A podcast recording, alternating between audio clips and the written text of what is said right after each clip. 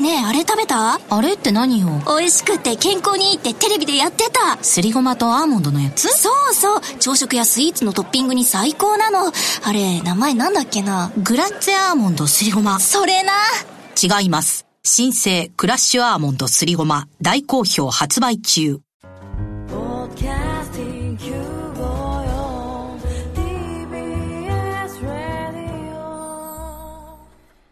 TBS ラジオ、ポッドキャスティングをお聞きの皆さん、こんにちは。安住紳一郎の日曜天国、アシスタントディレクターの刈谷陽子です。日天のポッドキャスティング、今日は306回目です。日曜朝10時からの本放送と合わせて、ぜひお楽しみください。それでは、7月14日放送分、安住紳一郎の日曜天国、メッセージコーナーをお聞きください。今日のメッセージテーマはこちらです。ゲームと私。府中市のムンクの叫びたりさん46歳女性の方ありがとうございます。ありがとうございます。娘が小学生の時私はとあるゲームにハマってました。それは自分の村に木や花を植えたり好きな家具を家に置いたりするドールハウスをめでるようなゲームでした、うん。テレビゲームでしょうねきっとね。ありますよねそういうのね、えー自分の好きな村にして、えうん。ええ。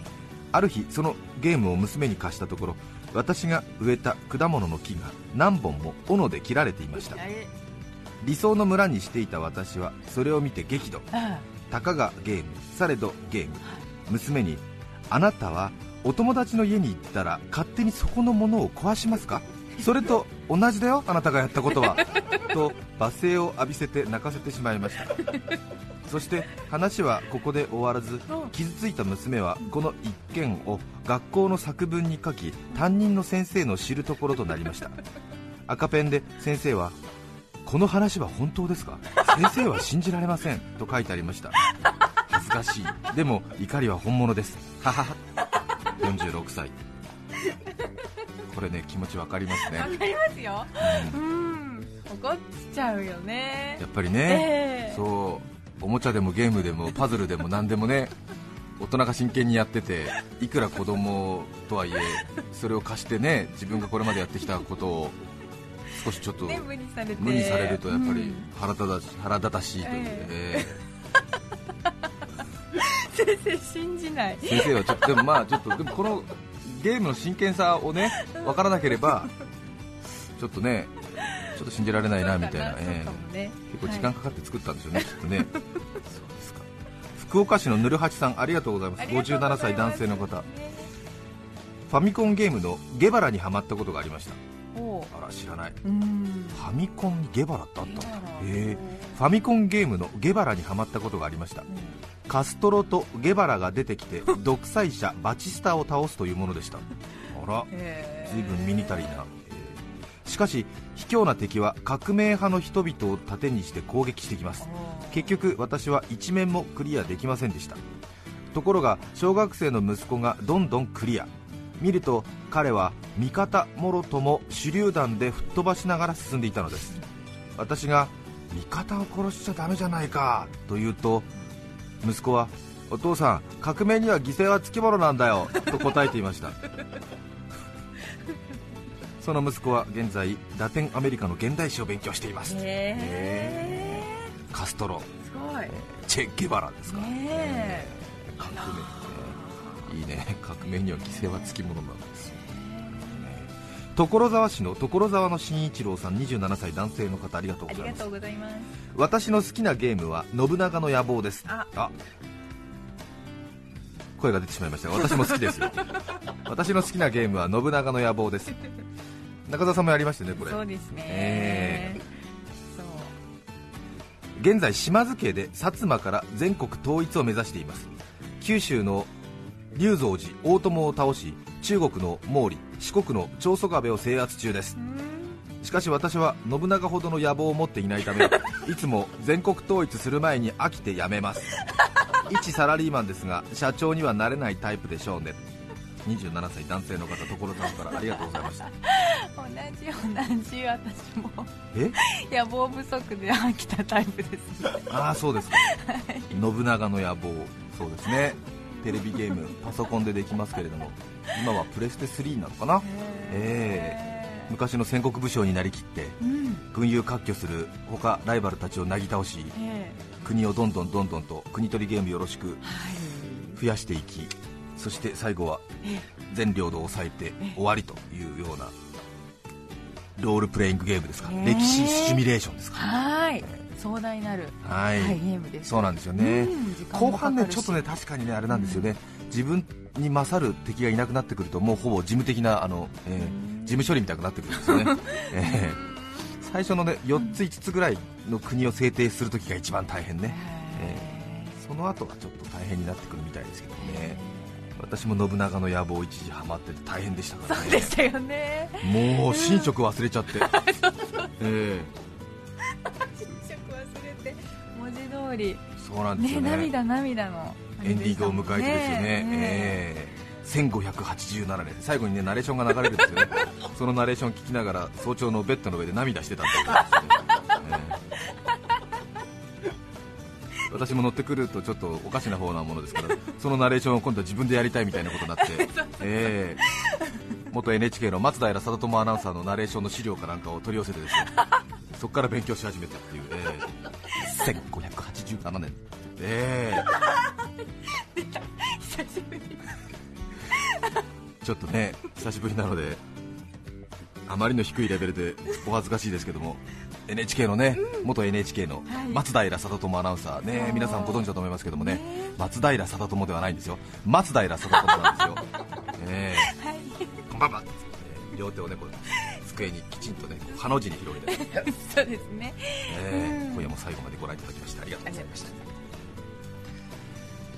大体あのーその辺の若手のヘボヘボの民放の若手のアナウンサーだとナレーションなどをやりますとついつい欲張っていろんなところを立ててしまうんですよね、あー。え。えー何でもかんでも立てちゃうんですよね、うん。え。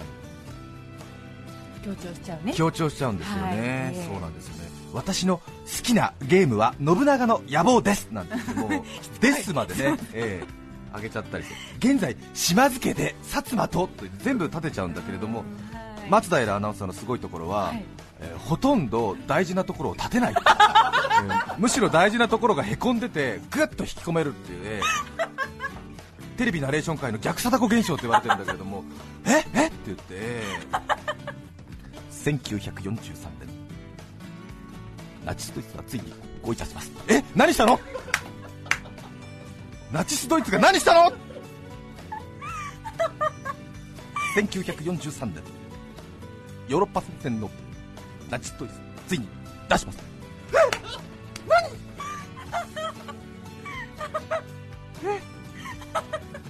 立てるとこを立てないっていう。一流の技術ですよね、ええ。とうと流れる季節の中ナチスドイツは今私たちに何かを問いかけます。問いかけてる。何かを問いかけてる、ええ。延々と続く戦火の中で人々を忘れたものがそれはありました。最後までご覧いただきましてありがとう大好き松平ナレーションええ 一度あの何かのパーティーで松平さんにお会いして、あそうえですかええ。はい、すごく感激したことを思い出しますね、ええ。今から6年くらい前かな、ええ。かっこよかったな松平さん、ええ。横浜市旭区エレファントガール39歳女性の方ありがとうございます。ーありがとうございます。あら同級生だわ。うん。ありがとうございます小学校の時に発売されたファミコンは私たちの遊びをガラッと変える衝撃の品でした。そうでしたね。覚えてますよ。小学校3年生ぐらいかな。ファミリーコンピュータという名前でね発売されましたよね。どこに行ってもファミコンファミコン。当然持っていない私は肩身の狭い思いをしました。ある日意を決し私たち兄弟3人で母にファミコンを買ってくださいとお願いをしました、はい。並んで土下座までしました。はい。ですが母の意志は固くよそはよそうちはうちと取り付く島もありません。よく言われましたね。よそはよそ、ね、うちはうち、ねえみんなって誰とか言われそうですよね、ね。最後には涙ながらにお母さんはあなたたちの将来が心配だから買わないのよと言われました。結局買ってもらえず土下座損でした。さらに最悪だったのは母が面談か何かの折にこの話を担任の先生に話をしてしまったことですその母の信念と振る舞いに痛く感動した担任の先生はあろうことか学級会で実名を出し我が家のエピソードを語り美談として仕立て上げられてしまいました。買ってもらえない上にこの屈辱。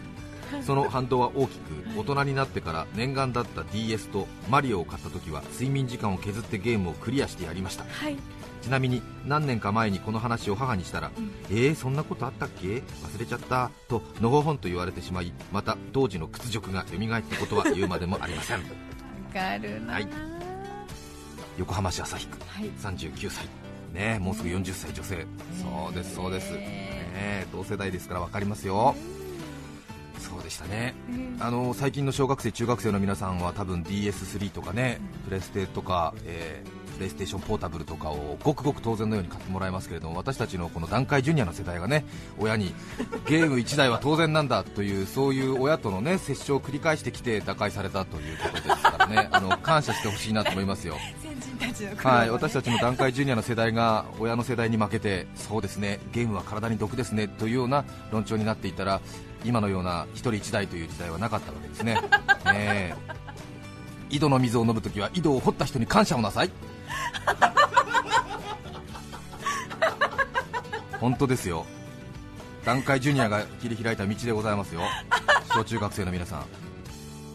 そう本当そうだ。今は多分ね、まあ、買わないと仲間外れにされるんだろうみたいなことで1人1台みたいなことに、まあね、当然それぞれの教育方針あると思いますけども、ね、比較的そうですけど私たちの頃は本当にあのファミコンを買うっていうのはなんとなく不良になる的な感じでそうでしたよ。ね。またねこのお母さんの話もよくわかりますよね。え自分家であった自分の手柄を PTA の懇談会などで話したりするんですよね。親は親で自分をよく見せたいからね。うちはこういうやり方でみたいな。こういう風に乗り切りましたみたいな。でも子供にしてみるとそれは大変な屈辱で発表されちゃったり学級通信に載ったりなんかして、えーそうでしたよね、えーうちはあのお菓子は一切手作り以外のものを与えてないんですみたいなするとなんかねあの流行り物を与えられない子供っていうようなそういうねことになりますよね、えーそして、うん、ね大人の世界での評価と子供の世界でのね価値観全然違いますからね違いますよ、うちは8時に必ず寝せてますっていうのは親の自慢かもしれませんけど、子供にしてみたらうちは必ず8時に寝させられてるっていうのは友達の間の中ではね低く見られますよねはみたいな親にそんなにみたいな仕切られてるんだみたいな低く見られますよ。本当に、ええはあみたいな。自由裁量がないんだ。なんて大変だね、ええなんつって。うちはね自由な時間に寝ていいことになってるよみたいな。うんいいななんて。ええそういうこと。で本当そういうねありますよね。ありますえね、えあとは教育の難しいところでございまして反動が必ずあるんですよそうねですよね。そのリバウンドまで計算しないと、うん。親子の皆さん難しいもので親子の皆さん私子供いませんけれどもね、えー常にあの40になっても子供の目線から語れるという、えー。リバウンドすごいですからね、リバウンドすごいですうまよく管理しすぎると。はい。はい。あのなんですかねいわゆるその手作りのもののそのドーナツみたいなものとか、要するにきちっとねあの門限が厳しくてそして食べるものが決められててそしていわゆるちょっと体に悪そうなというような、そういうようなお菓子とかは絶対食べさせてもらえない、えーそれから男女交際もすごく厳しくて、で見るテレビも決められててで読む本も決められててで行く学校も親に決められたっていうすっごい育ちのいいお嬢さんが25になって淫乱になってしまったケース私知ってますからね、えー。ごめんなさいちょっと言葉が乱暴で。時間がないもんですからストレートに伝えるために近道をしてしまいましたので言葉が乱暴になりましたけども私はそれそれって言っちゃうわけですよね。その人の話を聞いたときにあーっと思ってやっぱり教育ってのは200年かかるななんて思って、えー難しいと思ってね80年なんかでは体現できないですからね、えー望む人物を育てるには200年かかるって、えー言ってました、同志社大学の創立者が、そうかそうかそうか。うんということですね。ね。えはい。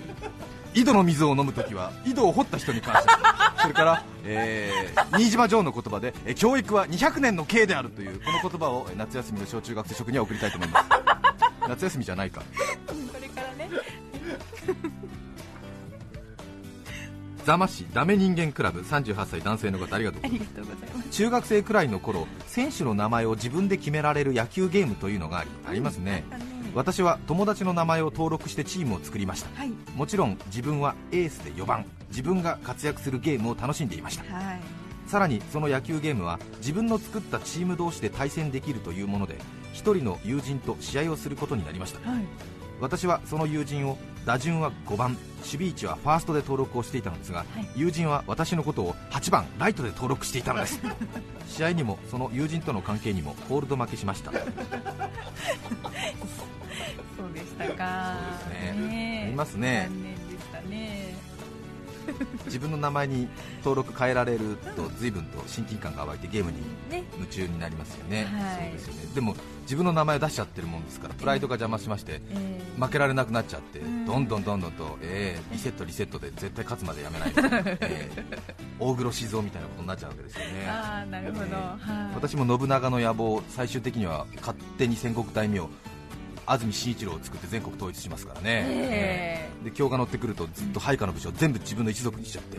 安住紳一郎、安住哲次郎、安住連三郎、安住清志郎、安住龍五郎、安住訓六郎、安住喜七郎、安住陳八郎、安住勘九郎、安住十っていうこれはちょっとまたあの ちょっとどうしたの？あのなんかヤソみたいな名前にしたかったので、あと可愛いから娘には安住二十歳姫って名前つけちゃったありらーとかして、ね気持ち悪い。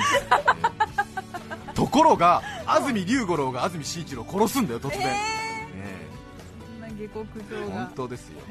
信じられない、まあ。ありがとうございました。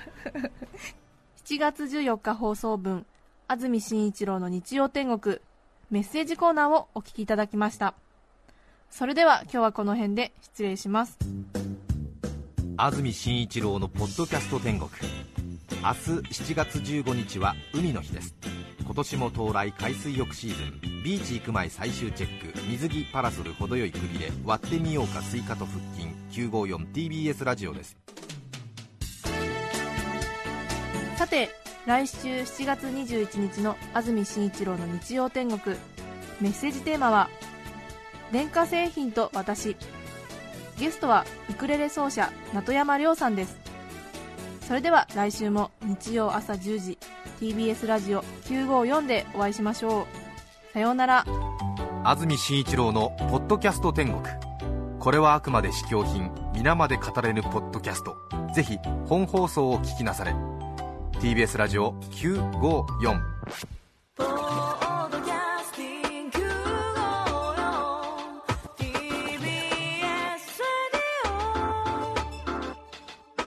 田中貴金属グループの貴金属メグループ。今日自動車の部品やスマートフォンの素材として使われている貴金属がいつか金の地金になったりさらに将来指輪やネックレスなどの貴金属ジュエリーになったりする。私たちの仕事は貴金属をいろんな形に変えながら誰かの夢や喜びを未来へと何度でも再生すること。地球を続くにする貴金属。田中貴金属グループ。